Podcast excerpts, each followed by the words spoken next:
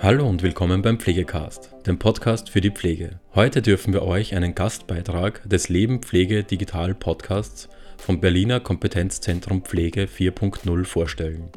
In dieser Folge spricht Jens Lauer mit Herrn Professor Lob Hüdepohl über ethische Aspekte im Bereich der Pflege 4.0. Gemeinsam spielen sie Gedankenexperimente zu verschiedenen Szenarien durch. Zum Beispiel wird besprochen, wo digitalisierte Pflege ethische Fragen aufwirft. Mit der Initiative Pflege 4.0 Made in Berlin wurde vom Land Berlin ein Netzwerk aus Expertinnen und Experten sowie von Vertreterinnen und Vertretern von pflegebedürftigen Menschen geschaffen. Im Rahmen der Initiative ist auch das Kompetenzzentrum Pflege 4.0 entstanden. Gemeinsam soll die voranschreitende Digitalisierung in der Pflege nicht nur erlebt, sondern in Berlin auch aktiv mitgestaltet werden. Mehr zum Thema findet ihr auf der Webseite lebenpflegedigital.de. Ich wünsche euch viel Spaß mit der heutigen Folge. Worum geht es eigentlich im letzten? Im letzten geht es dem Datenschutz, dem Grundrecht ähm, äh, auf informationelle Selbstbestimmung eines Menschen.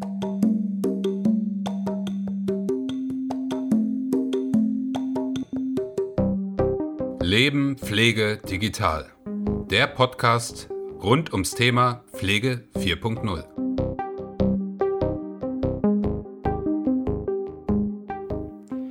Herzlich willkommen, liebe Zuhörerinnen und Zuhörer. Mein Name ist Jens Lauer und ich darf mitwirken am Berliner Kompetenzzentrum Pflege 4.0 mit dem schönen Namen Leben Pflege Digital. Leben Pflege Digital ist ein gemeinschaftliches Vorhaben der Technischen Universität Berlin und der Albatros G GmbH unter der Ägide der Senatsverwaltung für Gesundheit, Pflege und Gleichstellung Berlin. Wir von Leben Pflege Digital möchten einen spürbaren Beitrag dazu leisten, das Thema Pflege 4.0 in Berlin voranzubringen. In diesem Zusammenhang sammeln und bereiten wir Informationen auf und machen die Technik erlebbar. Dabei möchten wir gerne alle Menschen der Stadt gleichermaßen ansprechen, von Menschen mit Pflegebedarfen über deren pflegenden Angehörigen bis zu all denjenigen in der Stadt, die sich von Berufswegen mit dem Thema Pflege befassen. Wir möchten dabei aber nicht nur das Hohelied der schönen neuen Technikwelt singen, sondern durchaus die Thematik auch diskursiv, bisweilen auch kritisch begleiten. In diesem Zusammenhang ist es mir eine ganz besondere Freude, unseren heutigen Gast begrüßen zu dürfen, Herrn Prof. Dr. Lob Hüdepohl.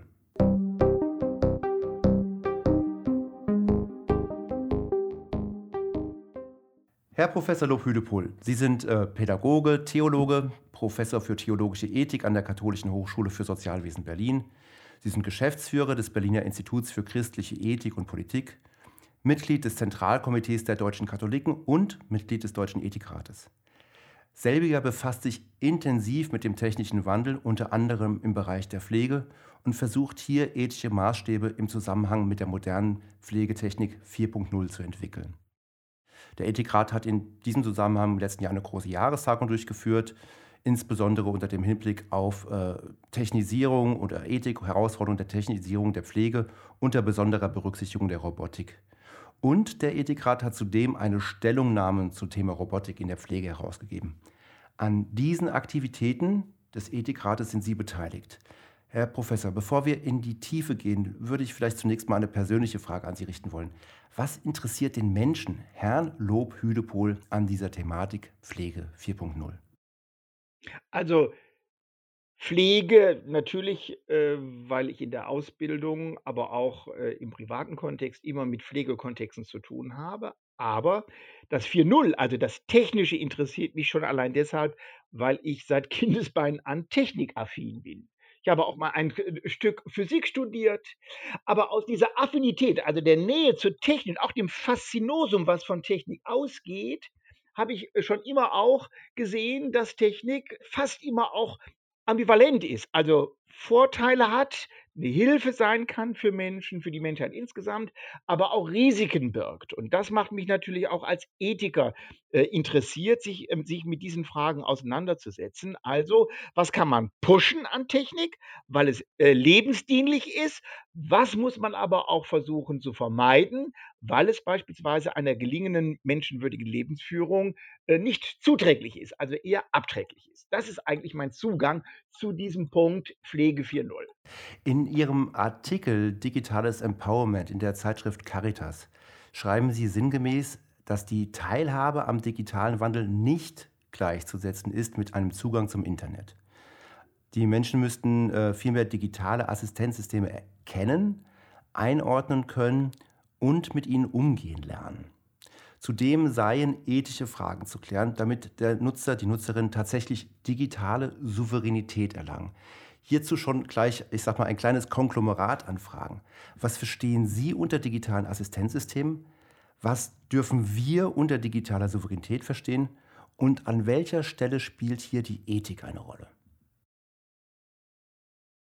Das ist tatsächlich ein Blumenstrauß von Fragen. Also die erste Frage, äh, was sind technische Assistenzsysteme? Wir unterscheiden ja im Kontext ähm, der Digitalität einmal die Robotik, also das ist das, was auch tatsächlich eine physische, eine gegenständliche Ausdehnung hat. Kommen wir ja vielleicht noch drauf äh, zu, nicht? Also äh, die äh, assistierende Heberobotik beispielsweise oder aber äh, die überwachende, im besten Sinne des Wortes, überwachende Kamera, die mich begleitet oder aber natürlich auch die Unterhaltungsrobotik, wo ich spielerisch mich aktivieren lassen kann, wo ich vergnüglich mit äh, dem Paro oder dergleichen, mit einer Robbe äh, ins Gespräch komme, in Anführungsstrichen ins Gespräch komme und dergleichen. Das ist also die Robotik und dann gibt es natürlich auch Assistenzsysteme, äh, die man so nicht sieht, sondern die eher im Verdeckten arbeitet, also beispielsweise die Art und Weise, wie die Informationen, die ich liefern kann, verarbeitet wird äh, nicht? Also Big Data, Small Data, also das intelligente Aufbereiten von vielen, vielen Daten, die ich durch meine Lebensführung liefere, die aufgezeichnet werden und die dann für bestimmte Zwecke, Mustererkennung beispielsweise, Krankheitsverläufe, Lebensgewohnheiten und dergleichen gesammelt und wie gesagt aufbereitet werden. Nicht? Das sind so die beiden großen Achsen von technischen Assistenzsystemen. Assistenzsysteme gibt natürlich ganz viele. Äh, schon auch der Rollstuhl ist ein Assistenzsystem, aber das meine ich natürlich in diesem Kontext äh, eben, oder die Gehhilfe meine ich natürlich in diesem Kontext nicht. Die zweite Frage war die digitale Souveränität. Sie haben eigentlich die Kernbegriffe schon genannt, die dazu äh, gehören. Souverän ist ein Mensch, wenn er selbst entscheiden kann darüber, welche, in diesem Fall technischen Hilfsmittel er in seiner Lebensführung integrieren will. Dazu bedarf es, dass er erstmal weiß, was es alles an technischen Hilfssystemen gibt, also die ihm in seiner Lebensführung assistiert, unterstützt. Also er muss informiert sein über das, was möglich ist. Zur Souveränität gehört aber auch das Zweite, dass er das, was ihm als Möglichkeiten angeboten wird, dass er auch beurteilen kann, ob das, was ihm angeboten wird, auch in seiner spezifischen Art und Weise der Lebensführung wirklich hilft. Also er muss beurteilen können, ob er lieber eine Gehhilfe haben will oder lieber sitzen bleiben möchte, ob er lieber äh, beobachtet werden möchte in seinen eigenen alten, vertrauten vier Wänden, wo er lebt, ja, damit er noch möglichst lang in seinen vier äh, Wänden leben kann oder wenn ihm das äh, nicht geheuer ist, weil er nicht die ganze Zeit überwacht werden möchte, ob er dann sagt, okay, meine Lebenslage ist jetzt so prekär, dann gehe ich lieber in eine stationäre Einrichtung der Langzeitpflege beispielsweise, nicht? Also das beurteilen können, ob das passt zu mir, ob das zu meinem Naturell, zu meiner Art und Weise des Lebens passt, ist ganz wichtig. Es gehört also als zweites Moment zur Souveränität dazu. Und dann natürlich drittens, was nützt mir, wenn ich es weiß, äh, dass es da was gibt, wenn ich schon beurteilt habe, ähm, äh, ob das jetzt zu mir passt oder nicht, wenn ich aber überhaupt keinen Zugang habe. Ja, also äh, Exzess ist ganz natürlich wichtig. Das heißt, ich muss das, was ich ähm, äh, im Prinzip weiß und was ich beurteilt habe, auch in meiner äh, Lebensführung umsetzen können. Und dazu bedarf es natürlich auch entsprechender Voraussetzungen, die mir zur Verfügung gestellt werden können. Nicht, was nützt es mir, wenn ich in, eine, in einem Heim lebe äh, und möchte beispielsweise internetbasiert kommunizieren mit meinen Enkeln oder mit meinen Freundinnen oder was auch immer, aber es fehlt, schlicht an einem WLAN eben in Einrichtung. Also ich habe keinen Zugang, dann nützt mir alles Wissen und alles Beurteilen überhaupt nichts, wenn mir der Zugang verwehrt ist. Also diese drei äh, Momente äh, gehören zu dem, was ich jetzt mal mit einer digitalen Souveränität äh, bezeichnen möchte. Und dann hatten wir noch den Punkt der Ethik. Wo spielt dann da an dieser Stelle die Ethik eine Rolle? Insbesondere natürlich beim zweiten, also die Frage, äh, ob ich sozusagen äh, beurteilen kann, ob das eher vorteilhaft ist für meine Art und Weise des Lebens oder ob das eben halt nachteilig äh, ist. Oder ob ich vor allen Dingen selbst entscheide oder aber andere für mich entscheiden, ob ich bestimmte technische Assistenzsysteme nutze oder eben halt nicht. Das ist ein ganz entscheidender Punkt, insbesondere für jene Lebenslagen, wo ich vielleicht aufgrund meines fortgeschrittenen Alters nicht mehr so recht genau mir im Klaren darüber bin, was ich eigentlich will oder nicht, wo vielleicht andere für mich mitentscheiden müssen. Da ist es wichtig, dass ich sehr frühzeitig mich mit diesen Möglichkeiten auseinandersetze, darüber beispielsweise meine An- und Zugehörigen informiere oder zum Beispiel das Personal in der Langzeitpflege sage, wenn das dann mal eintritt, also bei einer fortgeschrittenen dementiellen Erkrankung, dann will ich dieses und nicht jenes. Nicht? Das ist ein ganz wichtiges Moment. Also Selbstbestimmungsrechte in den unterschiedlichsten Formen und Ausformungen, das gilt es immer stark zu machen. Daran ist natürlich die Ethik in besonderer Weise interessiert. Ja, Sie haben jetzt schon sehr, sehr viele Punkte angesprochen. Und dennoch würde ich das Ganze äh, dem besseren Verständnis nach nochmal äh, kleineren Szenarien zuordnen und im Kontext dieser Szenarien auch Ihre Beurteilung äh, gerne einholen. Also äh, nehmen wir als erstes Beispiel mal eine, äh, ich sag mal, eine rüstige Neurentnerin, äh, die gerade ins Rentenalter eingetreten ist und sich gesagt hat, ich habe jetzt Lust auf Veränderung und in dem Kontext lasse ich jetzt mal meine Wohnung sanieren. Und weil ich äh, mein Leben lang technikaffin war, ich habe in dem Bereich gearbeitet, entscheide ich jetzt, ich möchte meine Wohnung mit Assistenzsystem ausstatten. Also ich lasse Sensoren verbauen, die beispielsweise erkennen können, ob ich aktiv bin oder ob ich möglicherweise gestürzt bin Nachts, wenn ich aufstehe, sorgen kleine Orientierungslichter am Fußboden dafür, dass ich den Weg zum Bad gut erkenne oder den Weg in die Küche. Ich kann mit meinem Tablet die Heizung steuern, das Licht steuern, die Rollläden steuern und äh, ich kann auch mal den Herd vergessen, denn der schaltet sich automatisch aus, weil er von alleine erkennt, ob ich koche oder nicht. Die Daten, die ich dabei generiere, die gehen aktuell noch an den Hersteller, die können aber zukünftig eben auch an äh, mögliche Pflegedienste weitergegeben werden oder eben auch an meine Verwandten. Wie sieht es bei diesem Szenario mit dem Themen digitale Souveränität und Ethik aus? Also, zunächst einmal, dass diese rüstige Rentnerin, Neurentnerin das macht, ist ja erstmal großartig. Sie überlegt sich, wie will sie ihr Leben führen, wie will sie offensichtlich auch ihr Leben noch in ihrer angestammten Umgebung führen und vor allen Dingen, sie guckt schon in die Zukunft. Und jetzt ist die Frage der Zugriff auf die Daten, die sie damit generiert. Und das ist natürlich ein ganz entscheidender Punkt. Sie generiert Daten, die es erlauben, ihre Privatsphäre, ja, wenn man so will, aufzuzeichnen und im letzten auch zu überwachen. Und äh, dass der Hersteller diese Daten bekommt, ist auch schon nicht ganz einfach, aber es ist insofern nicht ganz so ein großes Problem, weil er sie ja in völliger Anonymität bekommt. Also er kann also nicht äh, zurückverfolgen, wo diese Daten generiert werden. Er kann also jetzt nicht sagen, aha, Rentnerin S, die bewegt sich jetzt so. Insofern ist das zunächst mal unproblematisch. Problematischer wird natürlich, wenn diese Daten, die generiert werden und nach außen gehen, die also über meine höchstpersönliche Privatsphäre eine Rechenschaft nach, also eine, das sichtbar machen, zum Beispiel an Pflegedienste äh, gehen. Und die müssen ja genau nachverfolgen können, wer sie verursacht hat, denn nur so können sie ja eingreifen. Nicht? Wenn die also anonymisiert, anonymisiert die Daten bekommen, wäre das für sie völlig zwecklos. Nicht? Und das kann ich, die Souveränität besteht genau darin, dass ich sage, ich will dieser Person, diesem Angehörigen, dieser Nachbarin, dieser Pflegeeinrichtung Einblick gewähren in meinen alltäglichen privaten Lebensverlauf, nicht? Ähm, weil es mir wichtig ist, lieber hier zu wohnen, in meinen vier Wänden, mit dem Risiko, dass ich aber nicht eine andere Person hat, die dann sieht, wenn ich gestürzt bin. Ja, das ist mir aber wichtiger, hier zu leben. Deshalb gestatte ich äh, exakt dieser Person, also einem, einer Tochter, äh, einem Pflegedienst, einer Nachbarin, äh, den Einblick sozusagen in meine höchstpersönliche Privatsphäre. Ja, also wenn ich das selber entscheiden kann und mir auch ganz klar ist, was damit passiert, ist dagegen im Grunde nach nichts einzuwenden. Hochinteressant, genau. Und an dieser Stelle würde ich gern ein neues Szenario aufwerfen und ein paar Parameter verschieben und schauen, was, das, was diese Kontextveränderung eben damit macht. Nehmen wir mal mich. Ich merke, dass meine Mutter zunehmend dement wird. Äh, ich weiß, dass sie zu mir immer gesagt hat, äh, was auch immer kommen mag, ich möchte möglichst lange zu Hause leben. Das beinhaltet auch, dass sie nicht unbedingt zu mir, zu ihrem Sohn ziehen möchte im Alter, sondern sie möchte in ihrem häuslichen Umfeld bleiben.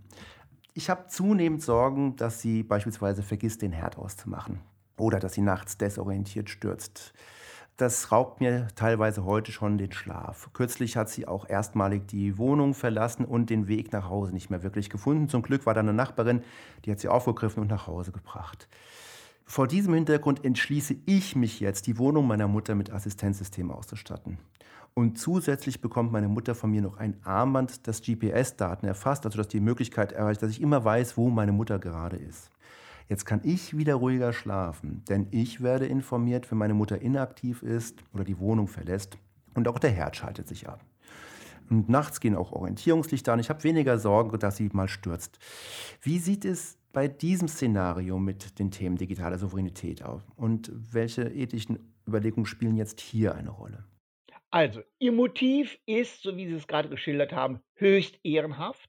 Sie haben auch das Interesse, dass Sie besser schlafen. Das ist durchaus legitim. Aber Sie wollen natürlich auch den Fortbestand des Wohnverhältnisses Ihrer Mutter sichern in den eigenen vier Wänden. Soweit, so gut, aber eben nicht ausreichend. Sie dürften das gar nicht tun, äh, eine Fremdverkabelung vorzunehmen für Ihre Mutter, wenn Ihre Mutter nicht, und jetzt ist ganz wichtig, entweder aktuell dem zustimmt, denn nur, dass ein Mensch äh, dementiell erkrankt ist wir unterstellen mal, Sie haben sogar, Sie sind sogar vom Familiengericht äh, zum Betreuer bestellt worden. Wir unterstellen das mal. Sie hätten sogar auch die rechtliche Betreuungsfunktion inne. Das ist ja schon auch nochmal ganz wichtig. Dennoch dürften Sie nicht unbesehen etwas machen, was in die tiefste Privatsphäre Ihrer Mutter eingreift, sondern Sie müssen schauen, was ist Ihr Wille? Und nochmals, selbst in einer fortgeschrittenen dementiellen Erkrankung sind die Menschen durchaus prinzipiell in der Lage, einen frei verantwortlichen Willen zu entwickeln. Das heißt, sie müssen mit ihrer Mutter diese, dieses ihr Anliegen besprechen. Und wenn sie dem zustimmt und sagt, das finde ich super, dann dürfen Sie das natürlich machen. Wenn sie aber entweder sogar frei verantwortlich das ablehnt oder aber ganz klar zu erkennen gibt, man nennt das gerne den sogenannten natürlichen Willen, der ist da nicht mehr frei verantwortlich gebildet, aber man merkt sozusagen oder Sie merken, da kommt ein ganz großes Misstrauen auf und sie wehrt sich dagegen, das nennt man einen natürlichen Willen, dann ist dieser natürliche Wille für Sie bindend. Dann haben Sie das Pech, auch zukünftig schlechter schlafen zu müssen. Ich sage das mal genau in dieser, in dieser Brutalität. Ich bitte äh, äh um Verständnis, dass ich das jetzt mal zugespitzt sage, aber es gilt nicht Ihr Wille für Ihre Mutter, sondern es gilt immer der Wille Ihrer Mutter. Und dann gibt es natürlich auch die Situation, wo sie überhaupt keine Reaktion mehr zeigt, also auch nicht das, was man einen sogenannten natürlichen Willen äh, nennt. Dann müssen Sie sehr minutiös den mutmaßlichen Willen ihrer Mutter ähm, äh, äh, ermitteln. Und dann müssen sie sich die Frage stellen, okay, meine Mutter wollte immer so lange wie möglich alleine äh, äh hier leben. Das ist schon mal ganz wichtig. Aber meine äh, Mutter hat immer hohe Scham entwickelt, wenn man sie beobachtet. Das war ihr extrem unangenehm, also auch ich. Da merken Sie, das ist ein starker Indikator dafür, dass sie sich vielleicht im letzten dann dagegen entscheiden würde, permanent von einer Kamera äh, beobachtet zu werden. Und dann könnte es sein, äh, dass Sie sagen, der mutmaßliche Wille sozusagen ist schon derjenige, sie würde es ablehnen, wenn sie denn noch könnte. Ja?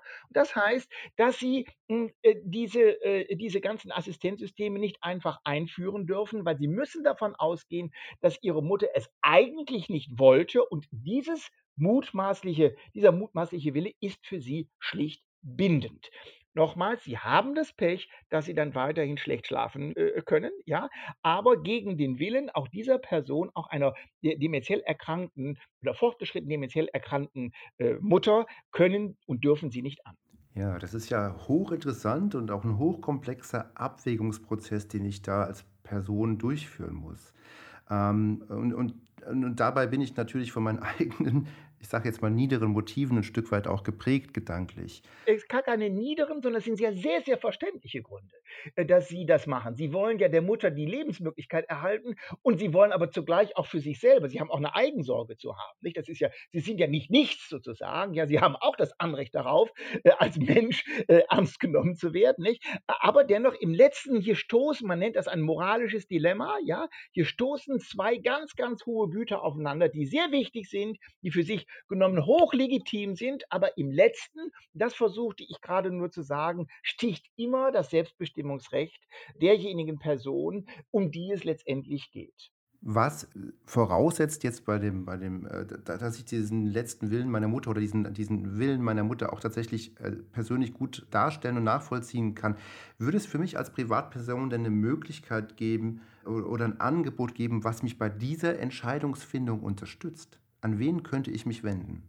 wenn Sie tatsächlich eine hochdemenziell erkrankte Mutter allein Wohnung haben, da gibt es mit Sicherheit Pflegestützpunkte, die Sie, äh, also das gibt es, das gibt es sowieso, Pflegestützpunkte, dann wird sie mit Sicherheit nicht komplett ohne äh, professionelle Assistenz von außen äh, hier leben können. Das heißt, es werden Pflegefachkräfte wenigstens ambulant, wenigstens immer mal wieder hineinkommen in die Wohnung. Und das können Sie und sollten Sie auch alle mit diesen Personen, die sogenannten Bezugspersonen, also die professionellen professionellen Bezugspersonen tatsächlich besprechen, wenn sie sich selber nicht im Klaren darüber sind, äh, ob tatsächlich ihre Mutter so oder so entscheiden würde. Nicht? Also, äh, und wie gesagt, generell haben Sie die Möglichkeit, gerade mit Pflegestützpunkten, äh, dieses Problem in aller Ruhe zu besprechen. Dafür gibt es hoch ausgebildete und im Grundsatz hervorragend ausgebildete äh, eben Profis, äh, die Ihnen äh, da mit Rat und Tat zur Seite stehen.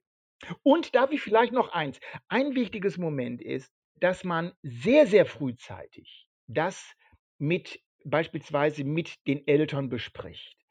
Also eine so eine starke Demenz fällt ja nicht vom Himmel. Sie ist, stellt sich ja nicht innerhalb eines Tages ein, sondern es sind äh, Prozesse, manchmal über Jahre, aber zumindest über einige Monate.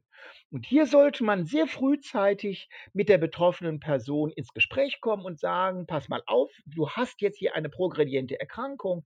Was willst du, was wir mit dir später tun? Mach dir bitte in alle, das ist für viele zwar unangenehm, aber auch da darf man sie nicht aus, den, aus sozusagen dieser Verantwortung entlassen. Uns als dann später Sorge nicht nur Berechtigte, sondern Sorgeverpflichtete Anhaltspunkte an die Hand zu geben, wie wir denn in ihrem Sinne zu ihrem Besten dann auch entscheiden. Also sehr frühzeitig diese Fragen ansprechen und nicht sozusagen nach hinten schieben, so nach dem Motto, äh, ich will sie beunruhigen, ich will sie nicht beunruhigen, nicht wenn ich sie schon heute mit dieser Frage konfrontiere. Das wäre zwar gut gemeint, aber dann eben sehr, sehr falsch. Äh, sie haben jetzt den Bogen ein Stück weit schon selbst beschrieben, also das Umfeld einer Person. Und Sie haben dabei den beruflichen, also den ambulanten Pflege Pflegedienst mit einbezogen. Und das würde jetzt auch den Bogen schlagen zu meinem nächsten Szenario. Also wechseln wir mal gedanklich in den ambulanten Pflegebereich. Die bereits genannten Sensoren ermöglichen es theoretisch sekundengenau den Standort eines Patienten zu erfassen. Zusätzlich ermöglichen es moderne vernetzte Pillendosen automatisiert zu erfassen, ob und wann ein Patient seine Medikamente eingenommen hat. Andere Sensoren können äh, erfassen, ob ein Mensch und was er zu sich genommen hat. Sensoren, die an der Körperoberfläche des Patienten angebracht sind, könnten Vitalfunktionen erfassen und sie leiten diese oder können diese unmittelbar an den Pflegedienst weiterleiten. Das sind einige Beispiele einer, sagen wir mal, Zukunftsmusik, die heute bereits gespielt werden kann. Es geht aber noch ein Stück weit weiter. Der oder die Pflegerin ist ebenfalls vernetzt. Die Pflegedienstleitung weiß sekundengenau, wo sich die Pflegekraft aufhält. Die erbrachten Leistungen werden direkt erfasst, zentral an den Pflegedienst und eventuell sogar an die Kostenträger weitergeleitet. Die nächsten Patienten und die beste Route zu diesen Patienten erscheint schon auf dem Endgerät der Pflegekraft, noch ehe diese die Wohnung der letzten Patientin verlassen hat. Alles wird sekundengenau erfasst und getaktet. An dieser Stelle haben wir es bereits mit vier Akteuren zu tun, den Patienten, dem Pflegedienst, der Pflegefachkraft und möglicherweise den Kostenträger. Wir haben es hier, ich sage mal, mit einer Mikro-, Meso- und Makroebene zu tun. Was bedeutet das im Kontext der digitalen Souveränität für die einzelnen Akteure und die ethische Perspektive darauf? Also jetzt sprechen Sie natürlich die digitale Souveränität weniger der äh, Pflegebedürftigen an, sondern darauf würde ich mich jetzt gerne mal konzentrieren, auf die Pflegefachkraft. Die Pflegefachkraft hat die Aufgabe, eine gute Pflege zu verrichten. Ich sage das bewusst jetzt so betont, weil eine zur guten Pflege gehört ja nicht nur eine Satt- und Sauberpflege, sondern es geht vor allen Dingen darum, um eine äh, Sorgekultur, eine Sorgebeziehung, eine Kommunikation zwischen ihr äh, und der pflegebedürftigen Person. Und dieses entzieht sich natürlich einem biometrischen beziehungsweise oder eine, überhaupt einer Metrik, also eines Aufzeichnens von Zeit und dergleichen. Nicht? Und sobald äh, der Versuch äh, von Seiten des Trägers oder aber von Seiten des Kostenträgers das Aufzeichnen äh, jedes Handgriffes mit äh, dem Interesse verfolgt, wie kann ich so effizient und effektiv die Pflegefachkraft einsetzen. Und das bedeutet vor allen Dingen die Verweildauer zu minimieren, damit vielleicht noch ein zusätzlicher Pflegebedarf abgestillt werden kann durch die Pflegefachkraft, ist das im letzten der Tod einer guten Pflege. Und da merken Sie schon, Tod einer guten Pflege ist für einen Ethiker No-Go. Also? Das, äh, äh, um das mal deutlich zu sagen. Die übrigens auch für die meisten Pflegefachkräfte. Aber hier muss man auch äh, den Pflegefachkräften schlicht auch mal den Rücken stärken. Ja? Es gibt ganz viele Debatten zum Thema Wirkungsmessung äh, im Kontext der Pflege oder überhaupt dem ganzen sozialen, der sozialen Profession. Und man muss bei allem berechtigten Interesse, etwa dem berechtigten Interesse des Anstellungsträgers, also des Pflegedienstes, nach Optimierung, äh, ne, damit man also dem, da, damit man also die Punkte A und B und C sinnvoll miteinander verknüpft, also die Routen zu optimieren und so. Das sind ja alles, ähm, sagen wir mal, Interessen, die deshalb auch stark gemacht werden, damit man vielleicht den Zeitraum der Präsenz der Pflegefachkraft im häuslichen Umfeld erweitert und damit sie nicht zu viel vertrödelt, sage ich mal, zeitweise deine Umwege fährt. All das sind ja völlig berechtigte Interessen, die ja die äh, Pflegequalität, also den Zeitraum der Pflege vor Ort steigern helfen. Das ist alles hervorragend. Aber sobald das in der Absicht äh, passiert, alles herauszuquetschen an Zeit, um möglicherweise noch einen fünften, sechsten, siebten, achten Pflegefall in den Dienstplan dieser äh, äh Pflegefachkraft einzubinden, ist das hochbedenklich. Ich sage das bewusst in dieser Zuspitzung, weil das immer zu Lasten der guten Pflege geht. Und das heißt, die Güte dieser Pflege eben bezieht sich schlicht darauf, dass es auch immer um eine Pflege der zwischenmenschlichen Beziehung geht. Und daran krankt ja bekanntlich äh, die Pflege. Und das ist auch zu Recht die Sorge äh, vieler Pflegefachkräfte oder auch vieler Pflegebedürftigen vor einer wachsenden Technisierung oder Digitalisierung, weil sie haben die Angst, äh, dass durch die Digitalisierung die klassische oder die gute Pflege zurückgestutzt wird auf Satt- und Sauberpflege. Und wenn man also die Technik einsetzen möchte für gute Pflege, dann darf man diesen Verdacht nicht dadurch nehmen. Genau, also jetzt äh, würde ich das nochmal aufgreifen. Wir haben ja auch kurz von Vitalfunktionen geredet, die bei den Patienten aufgezeichnet werden können und dann eventuell der Pflegekraft oder anderen Akteuren zur Verfügung gestellt wird. Jetzt würde ich gerne mal diesen ganz persönlichen, diesen zwischenmenschlichen Bereich verlassen und das Ganze auf eine etwas höhere Ebene heben. Also äh, nehmen wir jetzt die Daten von, sagen wir mal, Hunderttausenden von Patienten. Daten zum Verhalten, zur Medikamentierung und von Vitalfunktionen und lassen diese Daten zentral zusammenlaufen. Anschließend nutzten wir einen Algorithmus, man nennt das künstliche Intelligenz, um Muster in diesen Daten zu erkennen. Beispielsweise zu typischen Krankheitsverläufen im Kontext spezifischer Medikamentierung oder auch im Kontext spezifischer Verhaltensmuster und dem Bewegungsverhalten von Menschen. Und im, im, im, Idealfall macht es diese Mustererkennung dann möglich, Behandlungen respektive Therapien zu optimieren. Aber gibt es hier auch Schattenseiten? Wo kommen hier ethische Überlegungen ins Spiel und welche Punkte sind hier noch offen und müssen, ich sag mal, gesamtgesellschaftlich diskutiert werden? Also zunächst einmal äh, ist die Grundvoraussetzung das Einverständnis, die Einverständniserklärung äh, derer, deren Daten erhoben wird. Das ist vergleichsweise unproblematisch. Das sage ich dann, darf ich diese Daten äh, weiterleiten. Und, jetzt, und wir haben eine Zustimmung, wir unterstellen das mal, hier gibt es die Zustimmung der betroffenen Person, dass die Daten weitergeleitet werden. Und dann muss für die, im zweiten Schritt natürlich erfolgen, ähm, äh, dass es hier, äh, dass es äh, anonym ist, dass man also hier nicht mehr ganz wichtig, reanonymisieren kann. Das heißt, dass ich nicht mehr ähm, hinterher wieder rückverfolgen kann auf den Einzelfall. Denn das könnte eben halt gefährlich sein, denn damit würde eben halt der Datenschutz äh, ver verloren, äh, äh, äh, äh verloren gehen. Das wäre also ausgesprochen gefährlich. Wenn das also völlig anonymisiert läuft und jetzt kommen ganz wichtige Grundsätze äh, unseres Datenschutzes natürlich ins Spiel. Der Datenschutz in Deutschland oder in Europa ist ja kein Selbstzweck. Der Datenschutz heißt eigentlich Datensparsamkeit und Anlassbezug. Der ist bei Big Data oder äh, äh, intelligenter Datenerhebung im Rahmen des Gesundheitswesens so nicht mehr möglich, weil ich ja möglichst an ganz viele Daten kommen will und keinen unmittelbaren Anlass mehr habe, sozusagen. Also die klassischen Prinzipien des Datenschutzes scheinen hier gerade konträr zu stehen zu dem, was ich äh, durch das Szenario erbitte, was Sie eben geschildert haben. Nämlich nicht nur einen einzelnen Anlass, äh, sondern alle Anlässe und unspezifisch und möglichst viel Daten und nicht Datensparsamkeit. Und äh, da sagen wir auch vom Deutschen Ethikrat, wir haben uns genau mit dieser Frage äh, beschäftigt im Rahmen des sogenannten äh, Stellungnahme Big Data im Gesundheitssystem und haben gesagt, worum geht es eigentlich im letzten? Im letzten geht es dem Datenschutz, dem Grundrecht ähm, auf informationelle Selbstbestimmung eines Menschen. Das ist ein Grundrecht Anfang der 80er Jahre, ein quasi Grundrecht erhoben und so. Und aus dieser, diesem Grundrecht, dass ich mich selber bestimmen kann, welche Informationen von mir gesammelt werden, wie sie eingesetzt werden und welche Informationen eben nicht von mir erhoben werden dürfen. Nicht? Das ist das Grundrecht. Daraus gab damals eben halt diese äh, beiden Bestimmungen äh, Sparsamkeit und Anlassbezug.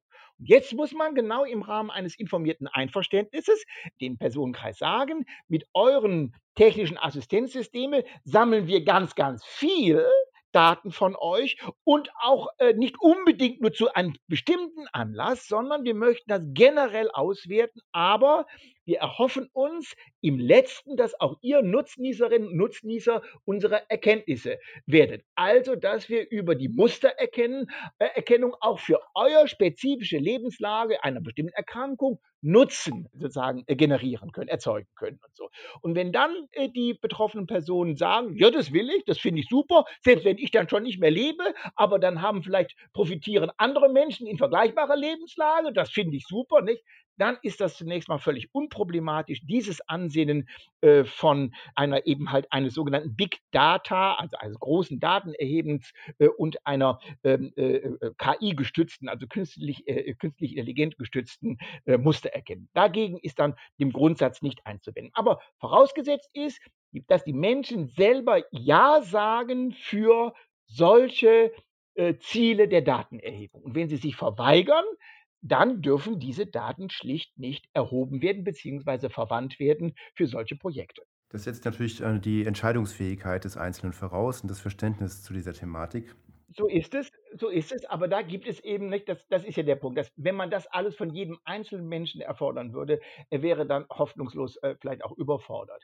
Aber dafür gibt es beispielsweise Patientenverbände, Selbsthilfegruppen und, und, und, äh, wo ich vielleicht ein Vertrauen habe und die haben eine sogenannte Datenpolicy, ja, also die haben eine bestimmte äh, Politik, die sagen, wir schlagen vor XYZ, aber O und F nicht, aber das andere ja und so. Und äh, insofern kann ich tatsächlich tatsächlich äh, dann sagen, okay, ich folge der sogenannten Datenpolicy, wie man das gerne nennt, also der Politik der Datenerhebung Datenverwendung dieses, was weiß ich, äh, Stiftung Patientenschutz oder XY und der Caritas oder dem jüdischen Wohlfahrtsverband, um einfach nur ein paar Beispiele zu nennen, nicht? Weil äh, von denen habe ich den Eindruck, dass sie eigentlich meine Interessen gut, äh, gut vertreten. Deshalb, wie gesagt, orientiere ich mich an deren Datenpolitik und wenn die mir vorschlagen, ja, beispielsweise mit einer bestimmten Über Überwachungskamera wird dieses und jenes gemacht und die finden das richtig und die erläutern mir das noch, dann soll es so sein. Nicht? Denn äh, das gibt es schon bereits und das finde ich auch völlig vertretbar,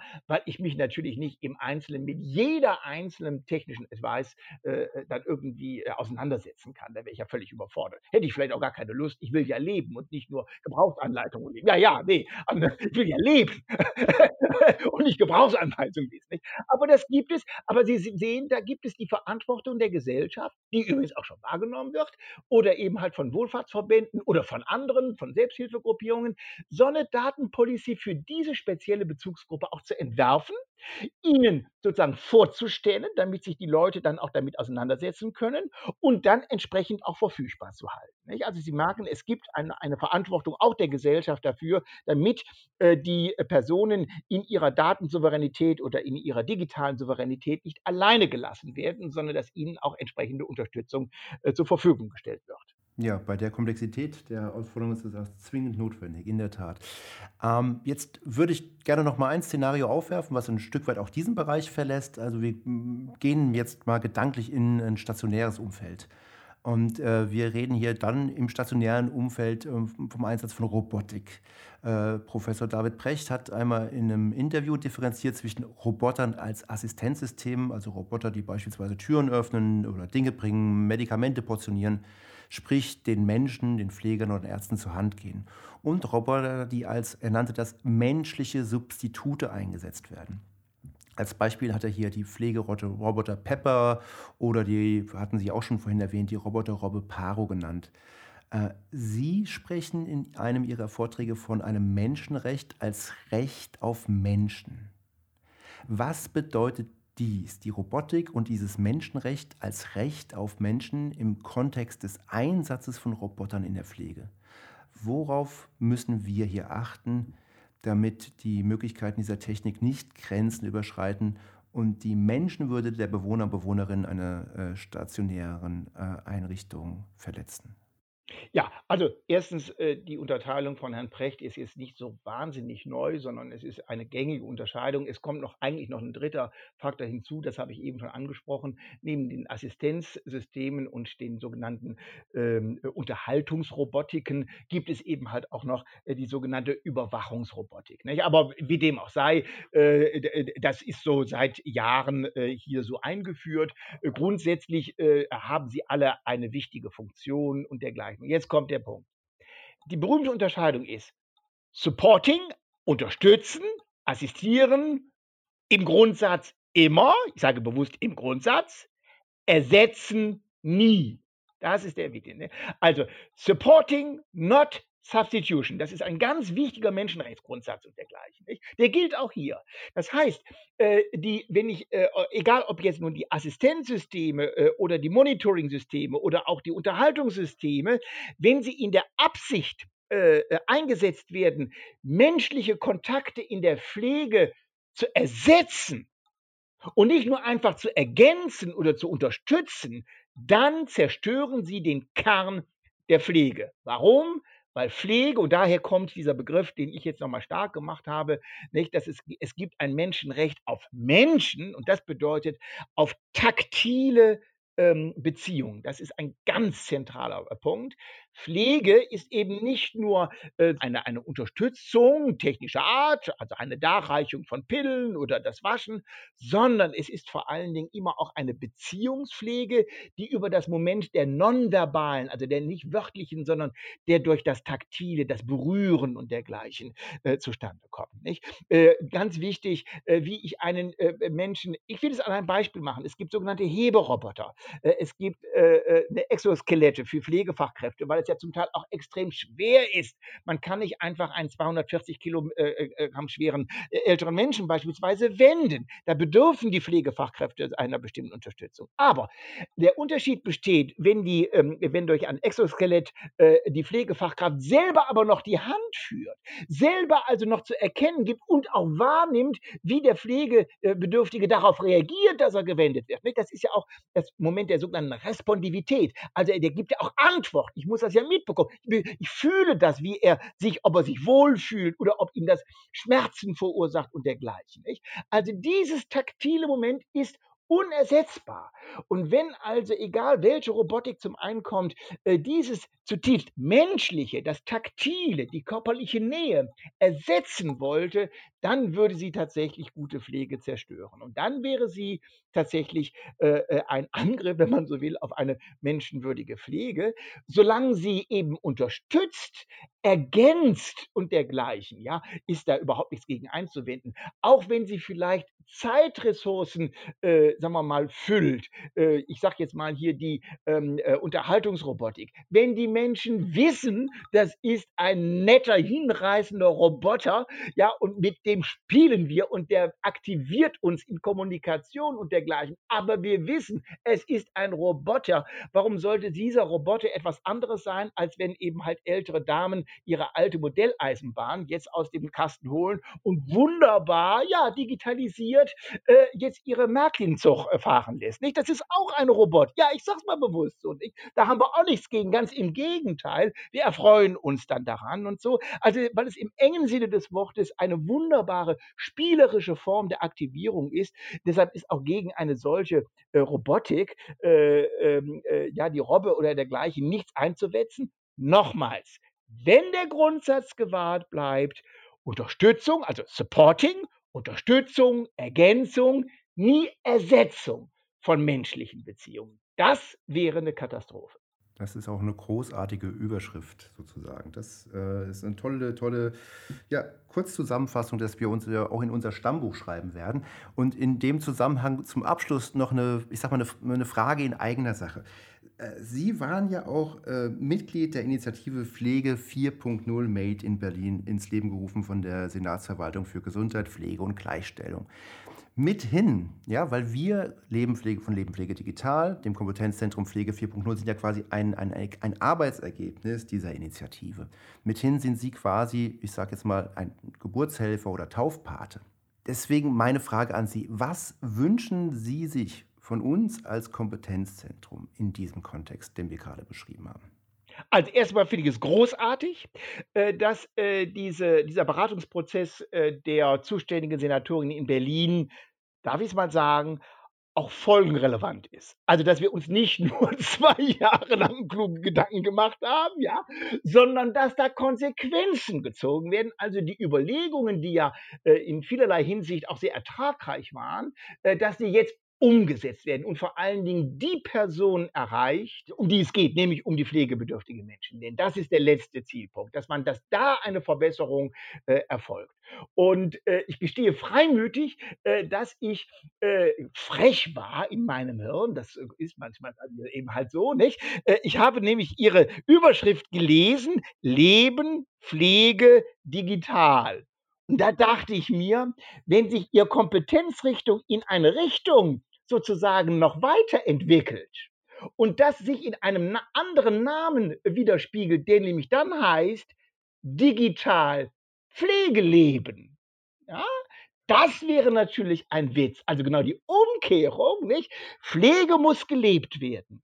Sie muss auch eben halt jetzt digital gepflegt werden. Und sie muss es nicht nur, sondern sie kann auch sinnvollerweise, weil digital Pflege zu leben nicht? Pflege ist eine Lebensäußerung und nicht nur ein, ein technisches Gewusel, nicht? dann äh, können wir sagen, dann ist es eine Robotik im Dienst einer guten Pflege sozusagen. Nicht? Und äh, das fände ich natürlich hinreißend, äh, wenn Ihnen das in diese Richtung weiter äh, gelänge.